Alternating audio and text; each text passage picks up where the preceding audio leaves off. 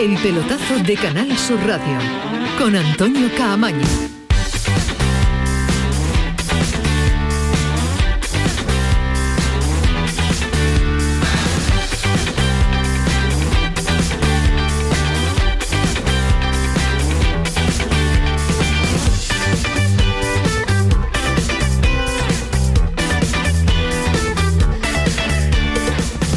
Hola, ¿qué tal? Muy buenas noches. Esta es la sintonía del pelotazo. Esto es eh, Canal Sur Radio. Pues se traslada los líos internacionales al ámbito nacional. Algunos ya se van eh, solucionando porque ya están en Sevilla. Los tres jugadores internacionales por Marruecos ya están en la capital de Andalucía. Han aterrizado esta tarde, eh, así que Bono, en Siri, Munir, ya se pueden eh, poner a disposición de Lopetegui en el día de mañana, si llegan descansados y están para entrenar, porque ni ellos ni nadie sabe si el partido del Sevilla ante el Barcelona pues se va a jugar. A esta hora está aplazado pero ha habido movimientos a lo largo de la tarde. Esta mañana contamos en eh, la programación local y a lo largo de toda la tarde que el eh, Consejo Superior de Deporte eh, lo anunció esta mañana que no, que no, que no, que no se jugaba, que estaba aplazado. Pues esta tarde la Federación ha emitido un comunicado en el que manifiesta que la FIFA, la UEFA, junto con la Real Federación Española de Fútbol, se muestran contrarios a esa resolución del Consejo Superior de Deporte, por ser la primera vez, la primera vez que en un campeonato nacional de liga se pretenden suspender encuentros oficiales como consecuencia de la cesión de la convocatoria de jugadores a las eh, diferentes eh, selecciones. Si se suspende, yo creo que es un precedente a tener en cuenta y un precedente que puede ser utilizado por muchos equipos. Es que podemos tirar de memoria. ¿Qué sucede en segunda división cuando van finalizando los campeonatos y el Cádiz, el Almería, otro equipo se ha tenido que jugar la fase de ascenso sin sus internacionales porque ha habido Copa, este verano pasado su- sucedió? Eh, va a ser uno de los argumentos del día, pero vaya por delante una primera impresión, un primer detalle. Alejandro Rodríguez, ¿qué tal? Muy buenas. Buenas noches, Camaño, ¿qué tal? ¿Qué ¿Cómo te deja el lío de, de Tebas otra vez con Rubiales? Me parece que está muy mal hecho, todo está muy mal hecho, desde, desde el calendario, que está hecho con, lo- con los pies, creo, más que con la, con la cabeza, y, esta resolución yo sinceramente no la entiendo, no, no, entiendo que se aplace el, partido, la reacción eh, de la Federación Española. En este caso, yo no soy precisamente, o sea, no me suelen gustar las decisiones de la Federación Española, pero creo que en este caso tiene razón. Es que no hay que irse tan lejos, Camaño, es que este mismo fin de semana ha habido equipos de segunda división que no han podido contar con sus internacionales porque estaban jugando porque había parón en primera pero no en segunda, con lo cual si tenías internacionales no estaban con tus equipos y no se han suspendido ni se han aplazado esos partidos, con lo cual solo es que crea un precedente peligroso porque podríamos aplazar muchísimos partidos, sino que ya sí que está creando una desigualdad, ¿no? Está creando eh, una, una situación que realmente me parece eh, absolutamente injusta para otros equipos, ¿no? El Real Madrid ya ha dicho que eh, se está planteando Claro. pedir lo mismo para el próximo parón que le va a afectar a él, ¿no? Con, con- con las selecciones sudamericanas, ¿no? Entonces el calendario es un desastre, lo de meter tres partidos en una semana en las selecciones sudamericanas es ridículo, eh, me parece increíble que nadie viera llegar este problema que iba a suceder y ahora a ver cómo se soluciona, pero desde luego aplazar el partido no es una solución. Ismael Medina, ¿qué tal? Muy buenas. Hola, ¿qué tal? Muy ¿Qué te deja el día Federación, Consejo Superior de Deporte, Liga de Fútbol Profesional, se mete por medio de la FIFA, la UEFA, en fin. Bueno, me parece todo todo ridículo, porque el fútbol es ridículo, los que mandan el fútbol es ridículo, se tenía que haber jugado la jornada. No hay ninguna explicación por parte de la Liga de Fútbol Profesional, y yo soy muy de Tebas, más de Tebas que de Rubiales, pero no tiene ningún sentido. Primero porque Tebas ha defendido con el coronavirus y fue el gran artífice de que hubiera fútbol, que aunque hubiera contagios con 13, 14 jugadores, Claro. creo, eh, se tenía que jugar. Entonces no tiene Granada. sentido. Es decir, que es lamentable que haya tres partidos, que la madrugada del jueves al viernes juegue Argentina con tres internacionales del Sevilla. Sí, lo tenían que haber solucionado antes, pero no tiene ningún sentido que se aplacen ahora dos partidos, después la siguiente otros dos. Me parece ridículo y de cachondeo. También la federación, tal como llegó, lo que quería el Consejo Superior de Deporte el viernes, el lunes a las 9 de la mañana, tiene que estar la documentación preparada. Porque hay señores que trabajan para ello. No el lío. Ahora, repito, si a martes no se juega, ya no se debería jugar. Porque ahora entonces el jueves que van a decir que sí, no tiene sentido. Puede suceder, ¿eh? no esperemos que, que esto sea el desenlace definitivo, que todo puede suceder cuando está el fútbol español, bueno, ya internacional, en, eh, en lío. Y a todo esto mañana juega la selección el partido trascendental para la clasificación eh, para el Mundial de Qatar, ante Kosovo. Si ya de por sí el partido tiene pinta de que va a ser tenso lo deportivo por lo que se juega España, no es que Kosovo sea nada del otro mundo, eh, el ambiente tampoco es el más adecuado, porque al margen de lo deportivo, fíjense y escuchen lo que ha sucedido en la sala de prensa en el día de hoy. Ah, ¿Qué estáis pensando? ¿Por qué deseáis eh, eh, jugadores local, equipo local o los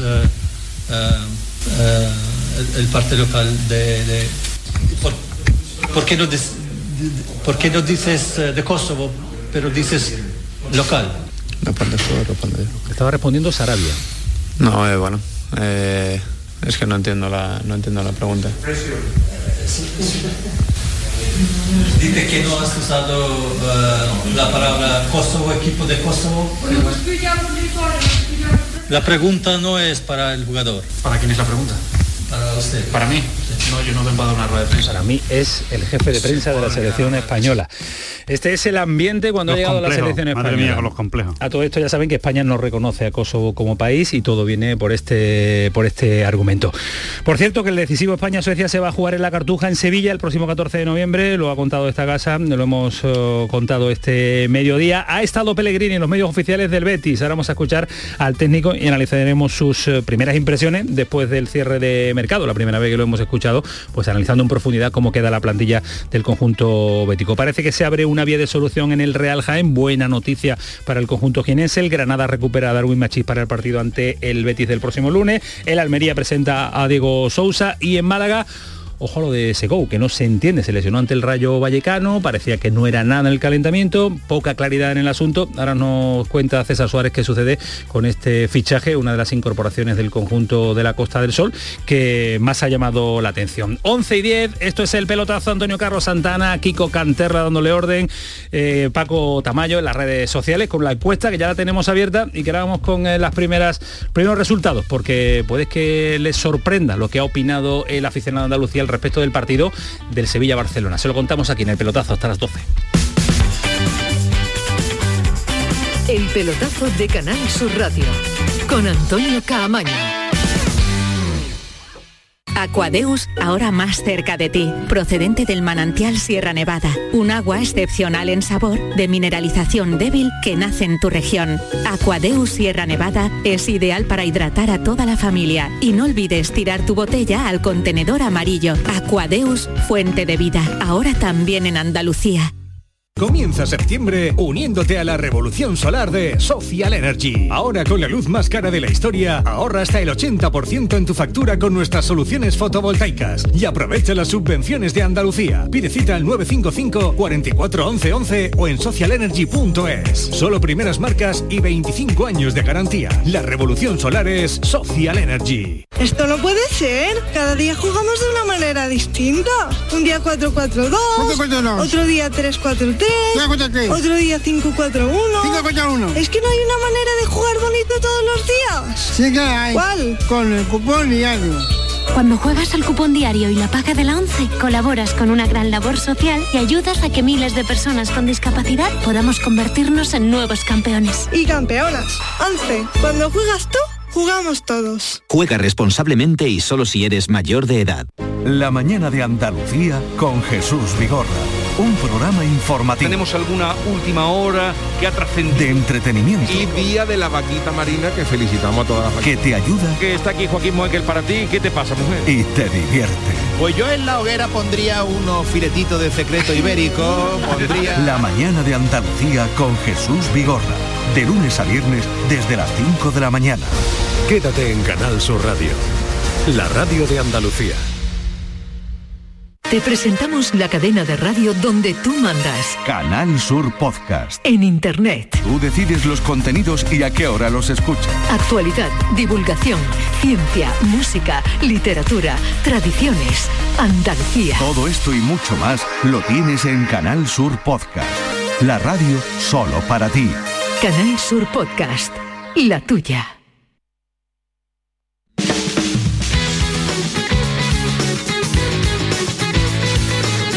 El pelotazo de Canal Sur Radio con Antonio Caamaño. 11 y 13, el pelotazo, Canal Sur Radio, ya lo saben, hasta las 12 ha sido una jornada de nuevo de intensidad en comunicados, en decisiones eh, de despacho, más que, más que deportivas, porque esta, mañana, esta mañana el Consejo Superior de Deporte eh, falló a favor de lo que pedía la Liga, el Sevilla-Barcelona se aplazará y no va a tener que disputarse como estaba previsto este próximo sábado a las 9 de, de la noche. Esa es la decisión que tomó esta mañana el Consejo Superior bueno, ha dado de la Deporte. cautelar concretamente. Sí. Lo que ha dado es la cautelar, todavía no ha decidido sobre el asunto, pero ha dado la cautelar y de momento, mientras decide sobre el asunto, no hay partido. Sí, por eso la, vía abierta que le deja a la Federación Española de Fútbol, que La lo ha Federación utilizado para, para esta tarde. Lo que quiere es que elimine la cautelar y que decida eh, antes del jueves. Vamos a ver qué pasa, pero de nuevo un, un frente abierto y llevamos cuántas tres jornadas de, de liga, ¿no? Sí, esta sería la, sería la acostumbrado, cuarta, ¿no? Eh, ¿Cómo hacer el ridículo en el fútbol español? Pues se ponga usted en un lado a Rubiales, Al en otro a otro Tebas, a, a Tebas. Mete al consejo. y ponga un calendario de por Consejo, medio. y ya está. Un almanaque. Ponga usted un almanaque, por medio y ya Pero se bueno, están si, pegando. si hemos visto todo lo que se lió en Brasil Argentina, yo es que reconozco que todo esto se podía haber evitado. Ni la Liga tenía que haber pedido la suspensión del partido del Sevilla, tiene internacionales, pues nada, Pero son ¿cuántas veces 25 ha sucedido en ficha. eso, Ismael Medina? No, no, no, no, no ha sucedido. Que, que haya, que haya en jornadas primera división, que haya jornadas que no se jueguen. El, el fútbol sudamericano nunca ha tenido Que no en lleguen la al partido, madrugada no. del jueves Que al no viernes no segunda aparecido. división lo Bueno, hemos visto, bueno, pero estamos hablando de, de fútbol profesional también, ¿no? De la liga, ¿no? Sí, pero estamos hablando de la primera división que no ha sucedido, ha pasado en la Bueno, ha sucedido, ha sucedido en otras competiciones. Ha sucedido, Claro. por ejemplo, en la Copa África. Claro. La Copa África pasa cada vez que se celebra. Porque la- se juega mientras están, Claro, están Pero la noticia es que en primera división, la, en la Conmebol nunca había puesto un partido en la madrugada del jueves al viernes para que jugaran a partir del sábado en sus ligas, la gran noticia. En segunda lo hemos visto y además con- jugándose ascensos a la máxima categoría equipos andaluces. Eh, Pedro Lázaro Madrid, ¿qué tal? Muy buenas noches. Hola, muy buenas noches. ¿La experiencia te dice que esto, el punto y final ha sido hoy o es un punto y seguido, que vamos a tener eh, días de, de nuevas noticias? Mm, Yo creo que esto va a ser una escalada, vamos, yo- el partido se va a aplazar, el partido no se va a jugar este fin de semana, pero vamos a entrar en una escalada y eh, en esa guerra Liga Federación tomar una nueva dimensión con la implicación de la UEFA, con la implicación de la FIFA, se va a volver a hablar de Superligas y va a ser un enfrentamiento clubes y organismos supranacionales. El fútbol español ha sido mucho más beligerante, reculó la Premier League, la Liga ha querido dar un paso adelante y esto puede ser una nueva dimensión en ese enfrentamiento entre quienes son los que pagan a los futbolistas y quienes utilizan a los futbolistas para ganar dinero. ¿Tú tienes claro, Pedro, que no, que no se disputa? Yo creo que lo tengo claro por lo que he visto en el Consejo Superior de Deportes, eh, incluso en el comunicado eran únicamente dos párrafos. En el primero se certificaba la- el aplazamiento de los partidos, el Sevilla-Barça y el Alavés Villarreal, y el segundo se daba categoría de definitiva a esa, a esa decisión y se remitía a cualquier tipo de recursos al- los tribunales contenciosos administrativos. Incluso en el comunicado de la Federación van a presentar alegaciones, van a pedir que el Consejo Superior de Deportes se pronuncie antes del jueves, pero no piden medidas cautelares. Es decir, que el aplazamiento mm, se va a producir si no se produce en este tiempo la decisión definitiva del Consejo. Pero sí van a ir a los tribunales para buscar una sentencia definitiva que impida volver a utilizar este tipo de artimañas para aplazar partidos, porque el comunicado de la Liga, ah, del comunicado de la Federación contra la Liga es terrible y del Consejo Superior de Deportes. Se habla de decisión peligrosa, de decisión ilegal y de decisión que puede hacer mucho daño al deporte en España, implicando lógicamente que cuenta con el apoyo de la UEFA y de la FIFA, algo que luego ha negado la Liga en otro comunicado, respondiendo a ese comunicado de, de la Federación. En definitiva, un despiporre como todos los inicios de temporada. Como todos... La eh, FIFA es la que permite que se juegue la Conmebol por primera vez la Sí, sí, madrugada sí, del sí, jueves sí, al viernes. sí, todos son culpables, Ismael. Aquí no se puede salvar a nadie. No, se puede salvar a la ¿cómo no federación. va? O sea, que lo lógico es que la FIFA y la UEFA apoyen a la federación, claro, sí que son lo mismo. sí que son, son los Y mismos además organismos. que además que tienen eh, la misma idea de organizar una liga, la misma, que es ninguna, porque vaya, porque vaya el calendario, el calendario que han formado en este inicio de temporada. Vamos a sumar a, a la opinión. ¿Quién será? Compañero de Canal Sur Televisión, Tiburón Gamis, ¿qué tal? Buenas noches. Hola, muy buenas noches. Ya está Que Antonio me gusta Ca- la música que de le gusta Tiburón. Antonio Carlos. le eh, vendría a FIFA que, que Gami estuviera en las reuniones para poner un ¿Cómo? de- No, lo, lo que sí me gustaría es que eh, eh, Ismael ha citado a Rubiales, ha citado a Teba, el Consejo Superior de Deporte, pero no vamos a olvidar una cosa. Vamos a meter también a los clubes y a los representantes de los clubes, que son los que van a las asambleas de la liga y a las asambleas de la federación, que A- es donde se aprueba el al calendario. calendario, claro, claro. Y ellos también saben cómo está el calendario a nivel internacional y si no lo saben muy mal, es decir, que aquí la culpa la tienen todos, ¿eh? que ahora no venga nadie diciendo, ay, es que yo no lo sabía, no. Y es que tenemos en octubre otra ventana con el mismo problema y estamos en septiembre y estamos echándonos las manos a la cabeza de lo que está pasando en septiembre y es que en octubre va a volver a pasar. Es decir, que a mí me parece muy lamentable también lo de los clubes, porque entonces, ¿a qué En va este usted a Madrid?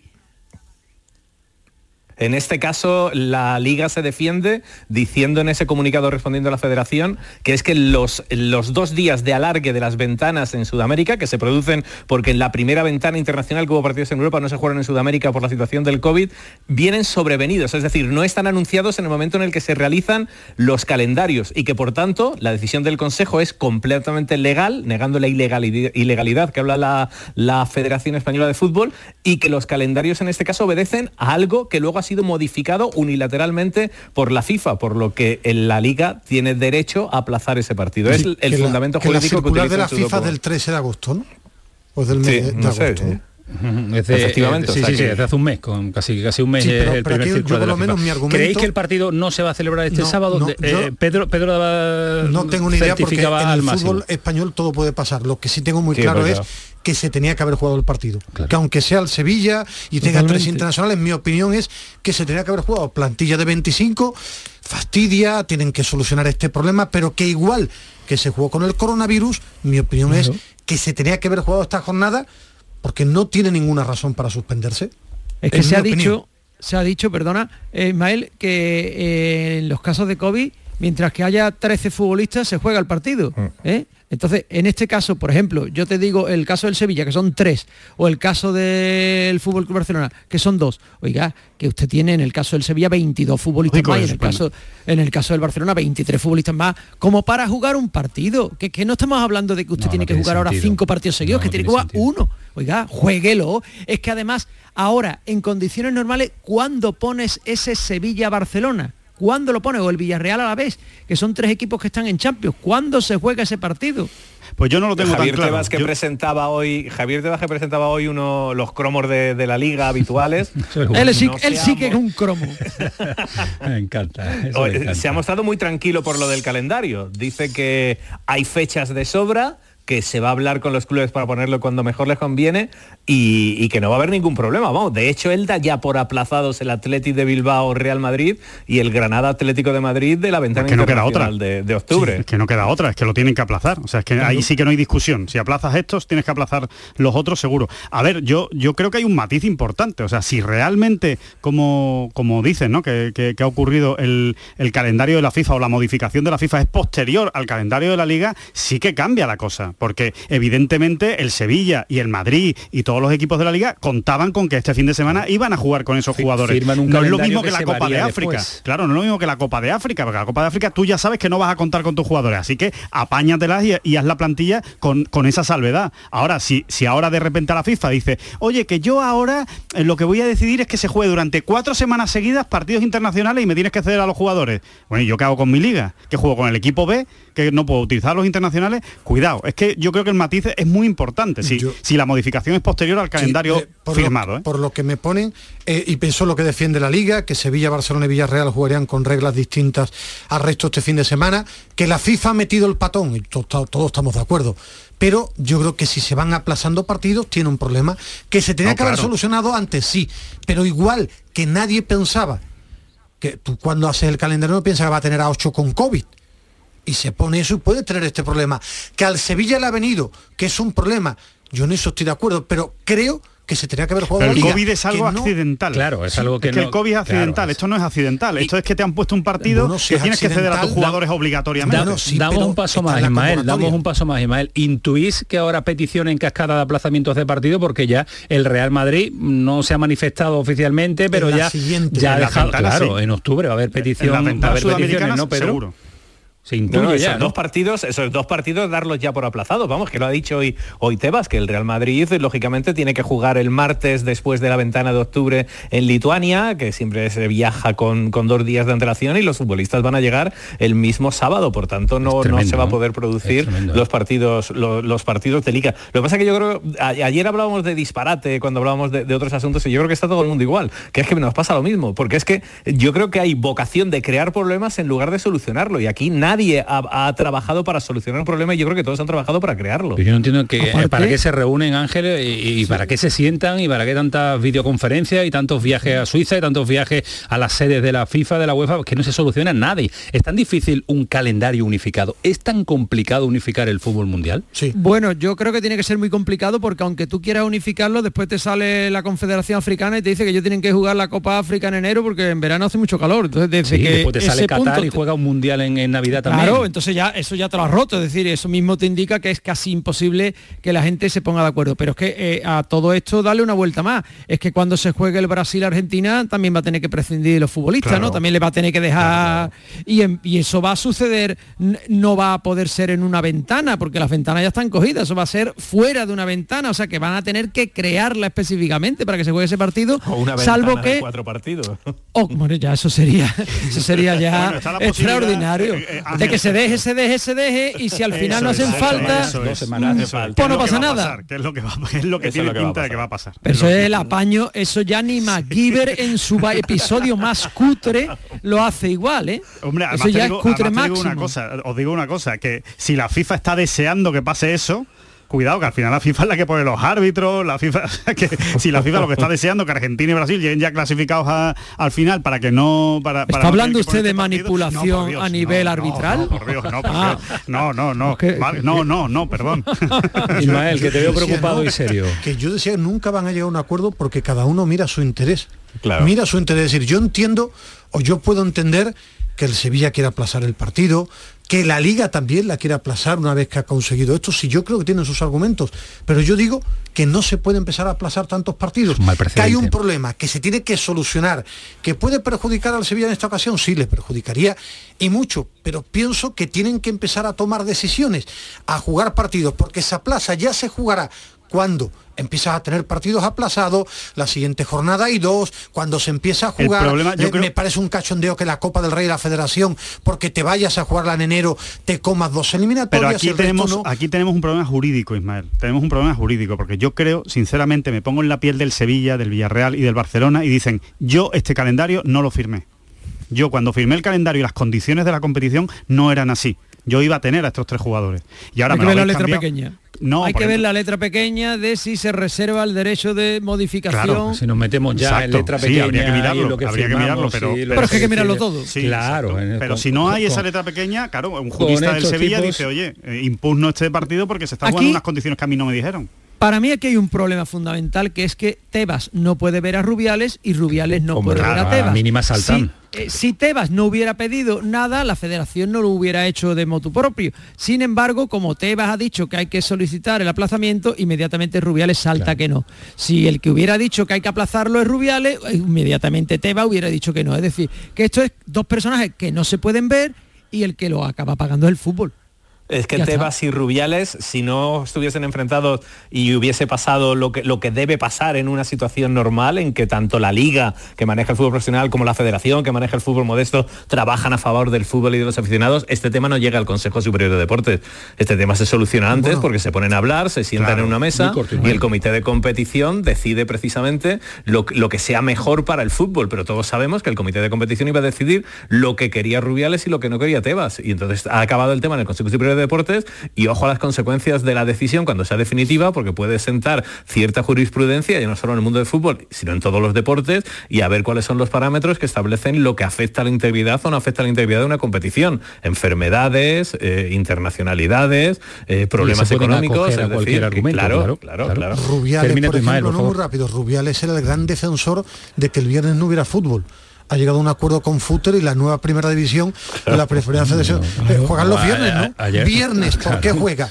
porque es muy interesante. Es decir, y, él salió con la bandera sin fútbol los viernes. Claro, que dijo ayer ya no Eso era cuando era presidente de la federación, eh, cuando la competición se llamaba Segunda B. Pero como ahora se llama Federación, ya puede cambiar de idea. Me gusta el fútbol de, de los viernes. Hoy te vas en el comunicado, le ha pegado la andanada a Rubiales, porque Rubiales dijo que era inhumano para los futbolistas jugar partidos cada tres días. Y hoy, Rubiales pues se, opone a que un futbolista llegue el viernes de un viaje y tenga que jugar el sábado. En fin. también la andanadita. Y a todo esto, la, la letra pequeña, perdona, de Rubiales era el lunes. Que lo que no quería que era fútbol lunes. El viernes mm, como que le daba un poquito igual. El lunes era el día que a él no le gustaba. vaya, vaya, vaya como estamos rodeados determinados personajes en estos eh, del, fútbol internacional y también nacional. Y a todo esto, Pedro, mañana juega la selección española. Partido en Kosovo calentito. No sé lo deportivo, lo extradeportivo está calentito. Sí, porque es un partido inédito. Es un partido que quizás la federación pues debía haber vetado como veta los partidos con, con Gibraltar, porque son territorios que, no se reconocen políticamente y no lo podíamos haber ahorrado. Es un partido, eh, pues eso, inédito que nunca se ha producido en la historia de, de la selección española y que está abierta pues, a ese tipo de suspicacia en un territorio pues especialmente sensible con las cuestiones con las cuestiones identitarias, ¿no? Bueno, pues eh, en ese panorama nos lo vamos a encontrar el día de, mañana. ¿Qué quiere decir? De la... Sí, no, te quería decir que he escuchado el, cortecito que habéis puesto del periodista eh, que no sé si iba también con la bandera de Kosovo puesta eh, ha dicho local, claro, y es correcto, ¿no? El equipo local, es Kosovo. ya está. ¿Qué hay que decir? ¿El equipo de Kosovo o no se puede decir el equipo local? El, e-, España es mañana equipo visitante, no hay que decir el equipo de España.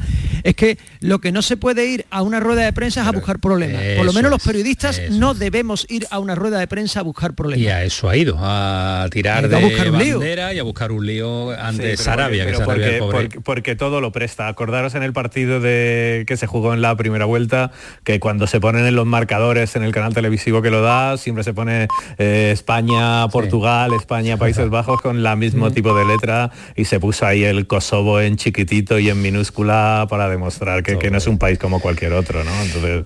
En fin, vamos a ver qué sucede mañana porque necesita la victoria el combinado nacional. Gracias Pedro, un abrazo. Hasta luego a todos. Eh, hasta luego. Eh, Gamis, quédate, que vamos a escuchar a Pellegrini. ¿Te parece? El tiempo que haga falta. Vale. Once y media, el pelotazo hasta las 12.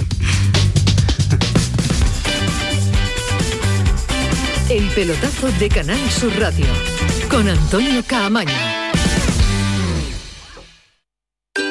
Pipas Reyes son las pipas de siempre. Ahora encontrarás tus pipas Reyes más grandes, con más aroma, con más sabor y más duraderas. Tradición e innovación para traerte tus mejores pipas Reyes. Las del paquete rojo, tus pipas de siempre. Mientras duermes hay mucha gente de radio. Gente que está viajando, limpiando, conduciendo, repartiendo, vigilando. Toda esa gente forma parte de un club y están en la mañana de Andalucía, el club de los primeros de Canal Sur Radio, con Charo Padilla. De lunes a viernes desde las 5 de la mañana. Canal Sur Radio, la radio de Andalucía.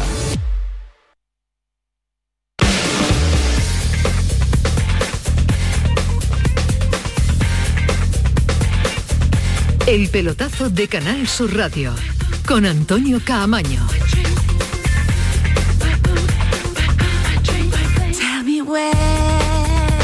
11 y 31, la encuesta del pelotazo para ya sí terminar con el asunto del Sevilla-Barcelona. Nosotros, que no sabemos si mañana o pasado habrá mucho más argumentos para volver a esta noticia, la pregunta era clara. Eh, ¿Crees que hay argumentos necesarios para el aplazamiento del Sevilla-Barcelona? Pues eh, sí o no. Era la encuesta del pelotazo en eh, Twitter, el pelotazo CSR, 77,7% en este momento es no hay argumentos para el aplazamiento y sí un 22,3%. También la opinión opina, como diría el clásico. Eh, ha hablado Pellegrini, ha hablado el eh, entrenador del Betis en la tele oficial del club, en una entrevista de más de una hora y ha abordado, después del cierre de mercado, pues eh, la composición definitiva de la plantilla, el trabajo de Cordón, el nombre de Dani Ceballos, el nombre de Fekir, de William Carballo, de William José, que acaba de llegar también. me gustaría plantearos un titular primero eh, para definir eh, declaraciones de Pellegrini. Ahora vamos a ir salpicando eh, sonidos, extractos de la televisión del Betis, con el debate que se va a generar lógicamente, pero ¿os quedáis con qué? Alejandro, empieza tú. Me quedo con, perdón, me quedo con varias perlas, con nombres propios. Primero, que deja muy claro que, que se va a enfrentar, o sea, que se ha hecho una eh, planificación que a él le, parece suficiente para afrontar las tres competiciones, pero deja dos detalles muy claros eh, de que está en muy desigualdad de condiciones respecto a la última vez que el Betis entró en Europa. Eso vamos a escuchar ahora, ¿no? Eh, de los millones. pues lo vamos a ver, sí, Pues sí, mira, lo de los millones. Pues- pues el primer sonido, ahora le pregunto a Ismael y Ángel. A lo mejor, como a todo el mundo, me hubiera encantado poder eh, haber gastado 100 millones como gastó el Betty la última vez que estuvo en Europa, pero yo creo que hay una realidad económica, hay una pandemia, hay una serie de circunstancias que en este momento no lo permiten. Y en base a esa realidad tenemos un plantel que yo creo que va a ser competitivo y vamos a tratar, tal como hicimos la temporada pasada, a lo mejor donde nadie lo esperaba, eh, tratar en cada una de las competencias llegar lo más arriba posible. Este es el sonido que le ha llamado la atención y que resalta en eh, titulares Alejandro Rodríguez. ¿A ti, Ismael, qué te ha gustado o no gustado de Pellegrini? Bueno, me parece una persona tremendamente ambiciosa, para mí es la clave de este Real Betis Balompié, pero siempre deja pinceladas. Él no da puntadas sin hilo. Lleva razón en lo de los 100 millones de euros, pero el Betis también, el Betis que él cogió se había gastado bastante dinero. Bastante dinero. Y no se ha gastado porque el club no ha colocado. Si tú vendes a Tello, vendes a Bartra, vendes a William Carballo, puedes vender a, a Borja Iglesias. Si tú vendes, tienes dinero para invertir. El Betis en los últimos años no ha vendido. Esa inversión de No 100 ha millones del Betis está todavía en la plantilla, ¿no? Efectivamente, no ha vendido. Él es la clave para lle- llevar al Betis arriba. No ha comprado más porque no ha vendido. Ángel.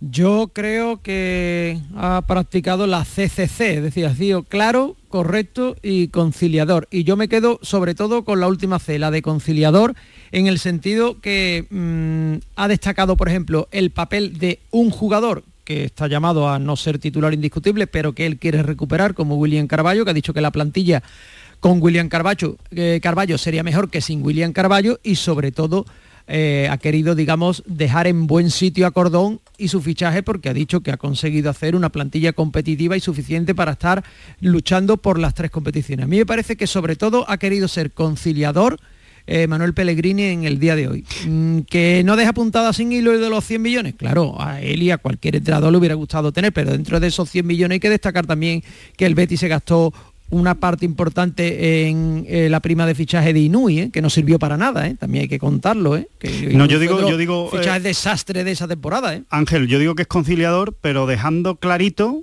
que, que- dejando clarito que se gastó 100 millones la última vez que estuvo en Europa y este año no, y dejando clarito que lo ha dicho él, es uno de los equipos, lo ha dicho él, yo no lo he comprobado, igual debía haberlo hecho y no, no he hecho mi trabajo, pero yo no lo he hecho. Él ha dicho que el Betis es seguramente el equipo de la Europa League que menos dinero se ha gastado. Este Supongo verano. que será de los tres españoles que juegan la Europa, de los dos españoles no, que juegan la Europa League. Él no ha dicho los Betis, ¿no? españoles, él no ha dicho los españoles. Creo que el Betis haya hecho la menor Hombre. inversión europea habiendo equipos Bueno, es que, solo, que son- cuidado, que es que solo se ha gastado Petzela, ¿eh?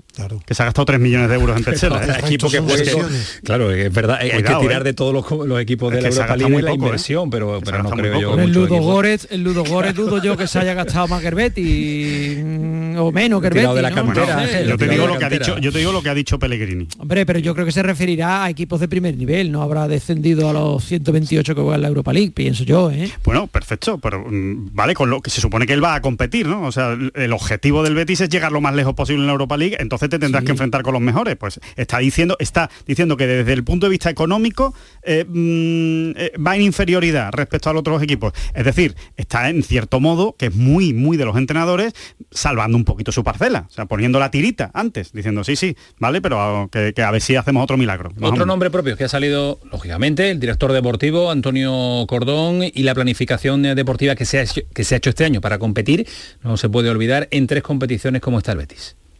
No, eh, discrepancia no había ninguna. Yo tengo muy buena relación con Antonio Cordón, tenemos un diálogo fluido todos los días, me, me conoce mi manera de pensar, mi manera de ser, de- estuvimos juntos desde, desde Villarreal. Eh, por supuesto que a- con eh, las ciertas limitaciones yo creo que se ha hecho un trabajo en la, dire- la dirección deportiva muy bueno, todos los jugadores que han venido desde la temporada pasada fueron a costo cero. En este seguramente vamos a ser el equipo que menos se ha gastado en llegar a la Europa League, eh, pero también hemos logrado traer jugadores importantes. Así yo creo que la dirección deportiva ha hecho un muy buen trabajo y siempre ha estado coordinado conmigo y por supuesto con la, con la parte directiva. ¿Ha venido todo lo que deseaba Pellegrini? Y lo acaba de decir, ha venido todo lo que hablamos. Bueno, eh, sí, sí desde el punto de vista en el que no se ha ido nadie al no haber sido nadie, al no haber vendido a nadie, pues obviamente, a ver, ha venido todas las posiciones que él quería. Evidentemente no, no, creo que hayan llegado todos los jugadores que él quería, pero él lo que ha dicho es que con lo que había está bien el equipo. Eso es lo que ha dicho. O sea que con lo que había, con los recursos económicos que tenía el Betis este verano, está bien. Y, le ha dado y le ha dado su sitio a Antonio Cordón. Esa es la es que yo creo que yo creo que el Betis esta temporada es mejor que el del año pasado, sinceramente. Yo el único problema que veo del Betis esta temporada es que todos tienen un año más, lo cual es malo en el caso de los más veteranos y, bueno en el caso de los más jóvenes. una competición más. Bueno, pero lo de la competición más, efectivamente, es una competición, no dos, porque yo lo de la Copa del Rey, eso es un engaño, porque las primeras rondas son contra equipos de tercera división, que eso tampoco exige un desgaste muy grande, y después a la hora de la verdad, la mayoría de los equipos caen en octavo y tampoco están arrastrando una competición hasta el final. Yo lo único que veo es una competición más dura que es la Europa League. Es decir, y que el Betis ahora mismo tiene una plantilla para afrontar esas dos competiciones. Vamos a aparcar la de la Copa del Rey porque la Copa del Rey es una competición que muchos equipos eh, desprecian de principio a fin. La Europa League yo creo que sí es una competición en la que el Betis va a centrar más su interés esta temporada, por supuesto. Y yo creo que el Betis tiene mejor equipo que el año pasado, sinceramente, porque si nos ponemos a ver, eh, Emerson no está así, pero está Bellerín y Sabalí cuando se recupere, eh, se ha ido Mandy, pero está Petzela. En la delantera se ha ido Loren, ha llegado William José. Yo, sinceramente, pienso que el Betis eh, tiene mejor equipo que el año pasado. Ha llegado a mí me preocupa, Silva, que no ha hecho el Roble, a pesar de que muchos lo defendiste y a el Roble, y ahora fíjate cómo está el Roble. A mí ¿eh? me preocupa, Gamis, me preocupa lo mismo que el año pasado, ¿eh? con la diferencia de que este año hay dos competiciones, como tú dices, en lugar de una. Y es que Canales no tiene sustituto. Pero, pero no es que no tenga sustituto que digas, es que hay un, escalón con el 7. No, no, no, es que no tiene sustituto Canales en el Betis y hay que cruzar los dedos y no va a poder jugar tres partidos a la semana durante toda la temporada. Eso es realmente imposible. Y Fekir es otro jugador que, es difícilmente sustituible en el Betis, ¿no? Entonces, ha mejorado, es verdad, la, plantilla, pero a mí me sigue faltando alguna carencia ahí. Para mí se ha quedado corto en centrales. Bueno, el, la mejor versión de Bellerín, una buena versión de Bellerín puede ser como un buen Emerson, Petzela, Mandy, para mí con matices, eh, la buena versión de cada uno es muy, muy parecido, Petzela ha llegado bien, y si William José está a su nivel, si supera a Loren. Yo lo que creo en este mensaje de, de Pellegrini son dos cosas muy rápidas. Una, él es el gran artífice de este Betis, pero él cuando ficha por el Betis sabe que viene un equipo donde le mantienen a los jugadores que no han explotado. Borja Iglesias 30 millones de euros, Fekir una operación económica muy gorda del Real Betis Balompié, mantiene a Canales, es decir, que la plantilla del Betis en el club pensaban que era buena, que le tenía que sacar rendimiento Pellegrini. Y se lo ha sacado. Y que sí, que para mí es el gran mérito y este año no se gasta 100 millones de euros porque no ha vendido. Es que el problema del Betis es que está cuadrando números desde hace dos años. Si tú no vendes, no puedes comprar. Y Pellegrini sabe que el nivel de exigencia, es alto. Y él tiene que saber convivir también con eso. ¿eh? eh el Betis para mí no vale, perdona Gamis, en el Betis no vale que siempre se recuerde que cuando ha estado en Europa es que ha luchado por el descenso. No, plantilla, club y entrenador no pongan ustedes excusas y vayan a pelear, ¿no? No hablar tanto de, del pasado en el plano negativo. Claro, es que a lo mejor el problema no es vender, sino haber comprado el precio que compró. Es que a lo mejor no tenía que haber comprado a William Carballo al precio que lo compró. A eso vamos. a lo mejor no lo vale. A eso vamos. Porque hoy es, que, es que eso también. Y, tampoco y quitártelo de este encima. ¿no? Es que eso es muy difícil de quitárselo. eso es como si tú compras un piso a nadie, ¿eh? con la burbuja. ¿eh? Con la burbuja y ahora lo quieres vender por lo que lo compraste y ahora te dicen, no, es que por lo que lo compraste no se está pagando. la inversión del director deportivo iba también ahí, que es muy difícil, que ya lo sé, con la pandemia, pero el Betis es una gran inversión ahí. Pues Pellegrini ha defendido a William Carballo, lo que supone un Betis sin William Carballo o con William Carballo, escuchamos. Yo lo único que le puedo decir que para este año una plantilla sin William Carballo es peor que una plantilla con William Carballo, de eso no tengo ninguna duda, no tenía ningún interés ni intención que William se fuera pero yo creo, y soy el primero, está muy contento que William esté con nosotros, jugador de experiencia, jugador de mucha calidad, en que tengo muchísimas discrepancias con él, le exijo mucho y no le doy la pasada hasta que no vea que William Carballo es el que es capaz de dar. Es un fenómeno, es un auténtico fenómeno porque siempre defiende a sus futbolistas en, rueda de prensa ante los medios y después le pega dentro, porque le da dentro, ¿eh? porque por ejemplo a William Carballo no lo pone.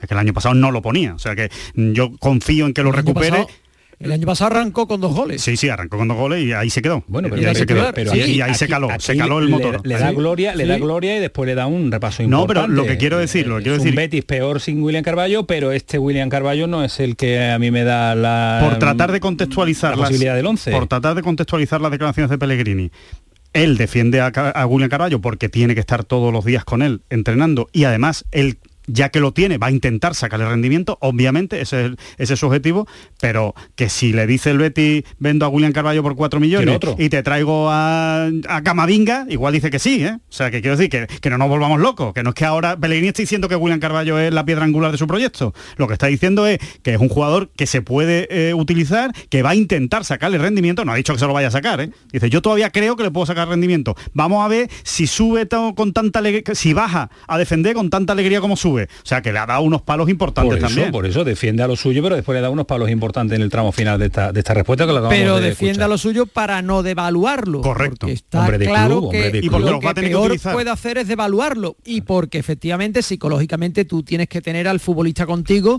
porque tienes que utilizarlo. Y al final te interesa que el futbolista esté contigo, porque si no está contigo, mal vamos. Entonces, por eso te digo que para mí ha estado correcto, porque no Sí. ha dicho nada que pueda ser utilizado en su contra ni malinterpretarse. Hombre, en eso Y- tiene y una me tabla, parece- Ángel, tremenda. Claro, pero- y Es un fenómeno, tablas- es un y me parece que ha estado conciliador. Por eso te digo que a mí, a mí, me, a mí me parece que ha estado mm, desde el punto de vista, digamos, técnico, y por decirlo de alguna manera, ha estado perfecto. Es que él como, como entrenador me parece extraordinario.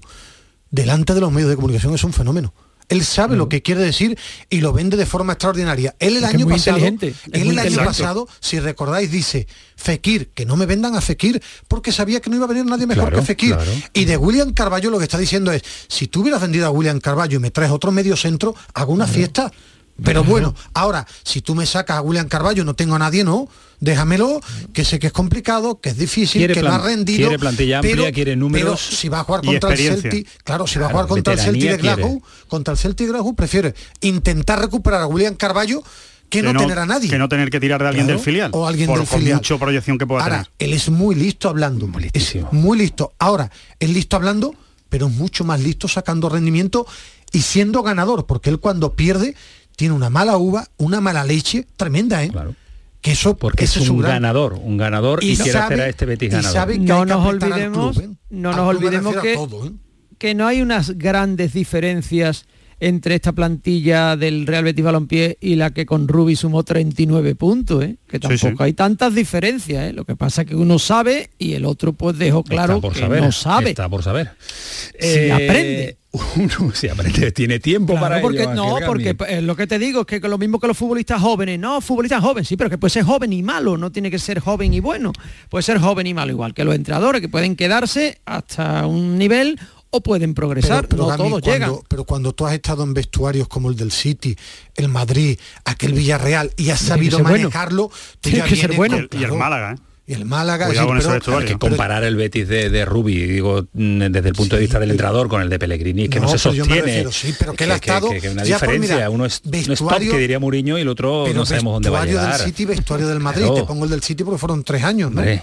Si no me falla la memoria. Y el del Y Málaga Liga, con grandes además. estrellas, Sí, sí, el del Málaga con grandes Sí, estrellas y el del Villarreal. City, Pues Real City Madrid pesa, claro, y, claro, y claro. presión de todo tipo. Y un nombre propio que también ha salido junto con el de Joaquín, con el de Fekir, el de Dani Ceballos, que le hemos contado a lo largo de estas últimas semanas la posibilidad de que Ceballos eh, viniera al Betis, que fue real, que estuvo ahí y que todavía sigue siendo real y que va a estar ahí en el mercado de, enero. Pellegrini sobre Ceballos. Bueno, lo de Dani Ceballos siempre y otros 25, 30 nombres pueden haber sido eh, eh, las especulaciones de esta pretemporada de quién iba a llegar. Yo creo que nadie desconoce la calidad de Dani Ceballos, yo sé que además que él es de, aquí de, Betty, con, con mucho compromiso en el club, pero es un puesto en que lo tenemos cubierto, que no hay ninguna razón por la cual tener que desprenderse de uno por traer, por más importante, como digo, por más eh, compromiso que tenga él como jugador con el Betis, yo creo que el, el plantel en ese, en ese puesto estaba, estaba bien, estaba completo. Ojo, un, un matiz, pero- un pero- matiz. pero no es especulación, es una realidad. El Betis habló con Ceballos y Sí, sí, sí, manejó sí, y negoció sí, lo de eso lo Ceballos. hemos estado contando, pero, pero ojo al Bueno, no, mensaje, vamos- por muy bueno a- que sea Ceballos, tengo jugadores también. Otra Hoy. vez otro mensaje defendiendo a su plantilla actual, a día de hoy. ¿eh? Díselo tú el día 1 de enero. Hombre, que claro, puede venir Ceballos. diciendo a día de hoy el mensaje que lanza. A ver, él ha tenido la posibilidad de traer a Dani Ceballos. Insistimos, ha tenido esa posibilidad y se le planteó por parte del club la posibilidad de dar la baja a Joel Robles concretamente a Joel Robles y él dijo que Joel Robles no merecía eh, una, una- irse del club de esa manera eh, y, y directamente echarlo, ¿no? Porque sería echarlo del club, que no se lo merecía, que Joel Robles le ha Y respondido. sacrifica la que- llegada de Ceballos. y sacrifica la llegada de Ceballos porque tiene el puesto bien, porque él está convencido de que ese puesto está bien cubierto, no era Y como porque está lesionado. También. Y no y no va a llegar efectivamente y no va a llegar hasta noviembre ya veremos no entonces Es sí sí. sí que o sea, es hay todo que eso. tenerlo en cuenta, ¿eh? él lo mide sí sí él mide todo eso y pero al final pero toma esa decisión. O sea él podía tener a Ceballos desde noviembre y dice no mira prefiero quedarme con Joel Robles y no hacerle ese feo a alguien que ha respondido bien que al, traer un al jugador club lesionado que me va a generar algún que otro pero eso ha sucedido pero que en enero va a venir aquí que Ceballos lo sabe Eh, en todo el cuanto mundo. en cuanto Renfe abra lo del tema de los billetes de ave barato con 60 días de antelación ya se está metiendo Dani Ceballos cogiendo ida solo Madrid Sevilla Bueno, Correcto. bueno, seguro, seguro. No, si eso está. Yo creo que tiene el billete yo creo que no hay dudas, ¿eh? Yo creo que no hay dudas de que Betis y Real Madrid tienen claro que cuando llegue el mes de diciembre y Ceballos no haya jugado absolutamente No, está nada, y mira, llévatelo y que juegue por lo menos hasta junio, Lo dijo a ver si después ¿no? yo hago Se negocio. encontrarán Nada. los caminos y se lo encontrarán en, en, en Navidad. Ángel, un placer siempre. Igualmente, un saludo para todos. Cuídate mucho, que nos vamos a Jaén porque tenemos buenas eh, noticias. Yo creo que ha estado bien analizada la rueda de prensa de, de Pellegrini. Sí, ¿no? dos ¿Ha faltado detalles. que eh, Dos detalles. Le ha pedido a Fekir más gol, Sí. eh, que está contento con él, pero que quiere más gol y que quiere recuperar eh, la mejor versión de, de William William José, que por cierto, él ha dejado bastante claro que no va a jugar contra el Granada, William José. Sí. Ayer decíamos que había opciones, él ha dicho que no va a jugar y Bellerín sí. Alejandro Rodríguez se parece más a un amigo mío, al que admiro y quiero como periodista, que siempre tiene algo para no terminar. Más que eres tú, ¿no? Que nunca, No, quieres, no, no, que no, nunca no. quieres terminar. Pues vamos a poner el eh, punto y final al Real Betis porque nos vamos a otro Real que es el Jaén. Ayer eh, nos dejaba preocupado, pero eh, ahora Oli, eh, Francisco Javier Oliver eh, nos trae pues eh, la buena noticia de que hay una vía de solución. Oli, ¿qué tal? Muy buenas noches. Hola Antonio, buenas noches. Como bien dices, parece que se empieza a ver la luz al final del túnel. De todas formas, todo está por confirmarse cuando se certifique de una forma oficial. Pero hay que recordar que había cuatro grupos que estaban intentando en estas horas críticas para el Real Jaén salvar a la entidad. El grupo de Ramón García, un grupo almeriense, Líberos, un grupo de aficionados del Real Jaén que han puesto muchísima voluntad y trabajo, un matrimonio de Sevilla que esta misma tarde ha aparecido en escena y que se ha reunido con el alcalde de la capital, Julio Millán, en el consistorio y también justo al terminar esa reunión se ha producido una reunión entre el alcalde y el grupo representado por Antonio Méndez, hablamos de un Sí. conocido personaje futbolístico en Jerez y bueno, también en la federación, y nada más salir de esta reunión, el grupo de Antonio Méndez ha convocado una reunión urgente con el entrenador del Real Jaén, Juan Arsenal, le ha comunicado que su grupo se va a hacer cargo de las deudas más inmediatas que tiene la entidad. La primera, pagar a la comisión mixta una cantidad de 136.000 euros y que a partir de ahí van a empezar el proceso burocrático, administrativo y también deportivo para regularizar la situación. Ante esto que contamos, Arsenal, el entrenador, ha convocado esta misma tarde a la plantilla para que mañana a las 8 empiecen los entrenamientos porque hay que recordar que se habían suspendido ante la imposibilidad de una ah, solución. Vamos a escuchar a Juan Arsenal, entrenador del Real Jaén.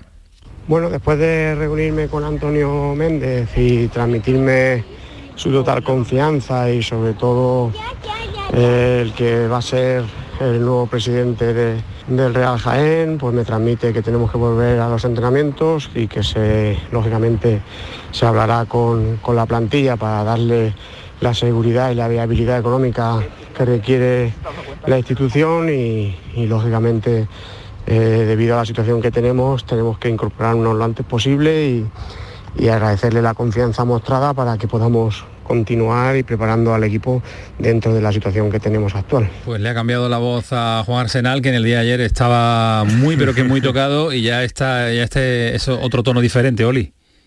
Sí, está clarísimo. Bueno, si todo se cumple, si se cumplen las palabras, si se pasan a los hechos, Antonio Méndez sería el presidente del Real Jaén. Asimismo se lo ha dicho este eh, señor a Juan Arsenal. Pero mm, insistimos, es importante que se vayan cumpliendo todos los plazos, se paguen las deudas inmediatas para que todo esto sea realidad. De todas formas, la situación, como bien dices Antonio, ha cambiado en prácticamente unas horas de forma radical, aunque no hay que olvidar que si el Real Jaén echa a andar, como todos deseamos, el club tiene varios millones de deuda, varios millones. Esa ya sería otra historia que habría que afrontar cuando se salve, digamos, el match ball, es la bola de partido que hay que salvar en las próximas horas. Bueno, pues esa es la primera buena noticia que nos está contando Oli desde Jaén, eh, por lo menos se vuelve a la relativa normalidad los entrenamientos en el día de mañana y vamos a ver cómo evoluciona todo. Es cierto que la deuda es importante, que la categoría en la que compite el Real Jaén pues es la categoría en la que por ingresos y, y económicamente tan dura, pero tiene que salir adelante y esperemos que los nuevos eh, dueños, nuevo presidente, pues tenga esa capacidad económica para solventar los problemas eh, que está teniendo el Real Jaén. Oli, gracias por contarnos una buena noticia, por fin, desde Jaén. Muchas gracias, Antonio. Buenas noches. Hasta luego, adiós. Eh, es una buena noticia, Ismael Medina, porque anoche nos acostamos preocupados con un clásico de nuestro fútbol. ¿eh? que aparezcan inversores serios y que, tengan esa capacidad económica. De momento que aparezcan, que es el primer paso, y se ilusionen. Ya después, si son serios, sería la repanocha, algo poco habitual es importante. o sea, el adjetivo serio hay que ponérselo más tarde. Claro. No, no, no a la primera de cambio no, porque se lo creen. Nunca se sabe. es que vamos a darnos nosotros tiempo para ponerle... que han pasado tantos, tantos y tantos. Bueno, ya atreverse a llegar al Real Jaén ya es ya algo serio de momento. Vamos a ver cómo evoluciona. Eh, estamos en Málaga con César Suárez, compañero que muchos años, muchos años ha estado haciendo eh, información del Málaga en eh, Marca, un grande, un conocido en la capital de la Costa del Sol. Porque César, ¿qué tal? Buenas noches. Hola Camaño, ¿qué tal a bienvenido, todos? Muy bienvenido al, al, pelotazo. ¿Qué está pasando con Secou? Pues muchísimas gracias eh, por esa bienvenida, por esas palabras. Bueno, con Seco lo que pasa es que es un fichaje estrella que de momento está estrellado, porque no ha llegado a debutar todavía y ya se encuentra lesionado. Hay que recordar que la temporada pasada, cuando estuvo cedido en Fuenlabrada, se pasó prácticamente todo, todo el campeonato lesionado. Esto no tiene nada que ver absolutamente. Esta es una lesión muscular que parece que venía arrastrando en los días previos al partido frente a la Almería, pero en cualquier caso, pues, pues nos deja esta, esta incógnita de cuándo va a poder debutar el fichaje estrella del Málaga en esta, en esta temporada, que hay que recordar que es el único por el que la dirección deportiva se ha atrevido a pagar poquito más de 200.000 euros, no por su fichaje, sino por la cesión. Tiene al parecer pues una lesión muscular, según ha dicho el Málaga, hay que indagar, porque si no, el oscurantismo siempre suele ocurrir en este tipo de situaciones médicas y lo que podemos contar es que lo que tiene es una rotura de grado 1, es decir, es una pequeña rotura con un poquito de edema que le va a impedir estar pues alrededor de unas dos semanas a las órdenes de José Alberto López. ¿Dónde es la rotura? En el, fíjate, ¿eh? en el abductor mediano de su pierna izquierda. yo lo que no eh, entiendo es la poca claridad muchas veces de los servicios médicos, que es una moda ahora, el otro día lo, lo, anunciaba también Monchi, eh, que, no, que, no, que no se quieren dar información de los partes médicos, ¿no? No, no, la noticia es decir cuando alguien está lesionado. Sí, sí hay, sí, hay quienes, hay quienes piensan, eh, por lo menos los entrenadores, que dicen que lo que no quieren es dar pistas a, los rivales, en el sentido de que, por ejemplo, pues si un jugador tiene un problema en el dedo gordo del pie izquierdo y es zurdo, pues los jugadores rivales se supone que van a ir a pisarle para hacerle daño. Y esta, eh, esto no lo digo yo, esto me lo ha contado eh, un entrenador no hace demasiado tiempo, ¿no? así que por ahí yo creo que van los tiros, ¿no? Pero en cualquier caso, pues sí, vamos, parece, parece bueno, pues una tontería, ¿no? El hecho de esconder un poquito esa información, eh, más que nada porque al final uno se termina enterando. De hecho, eh, algunos periodistas nos enteramos en la tarde-noche de ayer y el parte médico del mal ha llegado 24 horas después. Para que veas. Exacto. que muchas veces ocultar no tiene mucho sentido. Gracias César, un abrazo muy fuerte, cuídate. Un abrazo a todos, hasta ahora. Hasta luego, adiós. España ganó el Mundial y dos Eurocopas por el oscurantismo. Pues los rivales no sabían que tenía una molestia.